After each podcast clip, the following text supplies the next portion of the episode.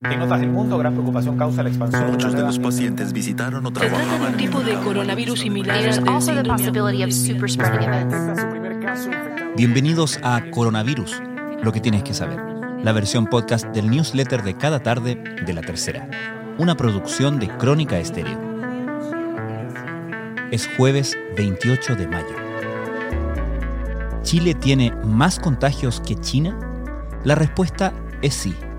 Ya desde el miércoles esta pregunta estaba rondando y hoy se confirmó, aunque proporcionalmente hace rato que nuestro país registraba más casos que la nación donde se originó el COVID-19. El MinSal informó que el número de contagiados con coronavirus ascendió a 86.943, 4.654 en las últimas 24 horas, mientras que el gigante asiático registra oficialmente 82.995. Si la tendencia se mantiene, a comienzos de la próxima semana los casos superarían los 100.000 en Chile, que hoy se sitúa en el lugar 14 de las naciones con mayor número de contagios a nivel global. Sin embargo, lo más preocupante es el rápido aumento de las víctimas fatales. En las últimas 24 horas se reportaron 49 muertes, por lo que los fallecidos ya suman 890 personas. Así, la barrera de los 1000 está a la vuelta de la esquina. Pero los últimos récords de contagios y víctimas fatales no son exclusividad de Chile. Sin ir más lejos, en las últimas 24 horas, Estados Unidos registró 1.010 muertos. En total, ya van más de 100.000. Y en Reino Unido se contaron 377. El problema para muchas naciones es que hay grandes dificultades para verificar el real alcance del COVID-19, ya que hay casos en los que se hace muy difícil comprobar si un paciente falleció o no a causa de esta enfermedad. Estas son algunas de las informaciones destacadas de nuestra cobertura especial a la crisis del coronavirus. En los países más afectados por la pandemia pasaron entre dos y tres meses desde su primer caso y el récord de muertes.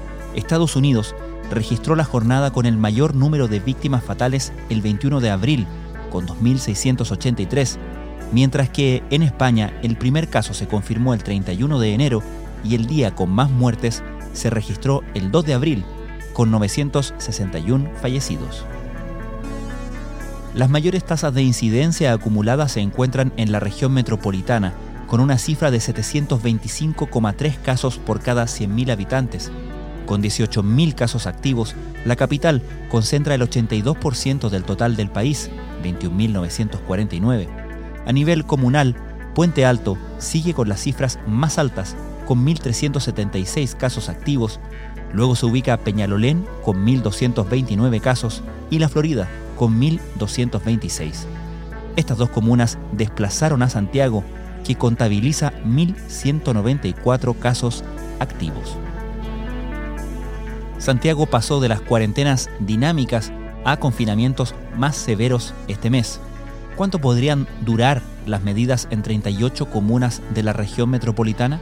El ministro de Salud, Jaime Mañalich, dijo hoy que si no se cumple con lo adoptado por el gobierno, la cuarentena se puede alargar y alargar. En los últimos días, un tema recurrente ha sido la inmunidad que pueden desarrollar las personas que se han contagiado con COVID-19 y la duración que podría tener esta protección ante una segunda exposición al virus.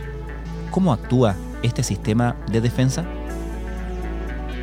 Shang Ping, de 26 años y habitante de Wuhan, salió a trotar ocupando mascarilla. Cuando llevaba 4 kilómetros de recorrido, comenzó a sentir dolor en el pecho y dificultad para respirar. Estos malestares lo hicieron detenerse y no completar los 6 kilómetros que tenía planeados. Se dirigió a su casa y su familia lo motivó a ir a un hospital. Una historia que ilustra los peligros o los procedimientos que se deben observar a la hora de hacer ejercicios con mascarilla. Solo cinco familiares en el funeral y la imposibilidad de vestir al difunto o difunta son algunas de las normas para tratar a los fallecidos por COVID-19. La pandemia ha reescrito los protocolos de una de las ceremonias más dolorosas. Con el confinamiento han desaparecido los encuentros casuales con gente anónima, el saludo con el micrero o una breve charla con el kiosquero. ¿Es normal que los extrañemos?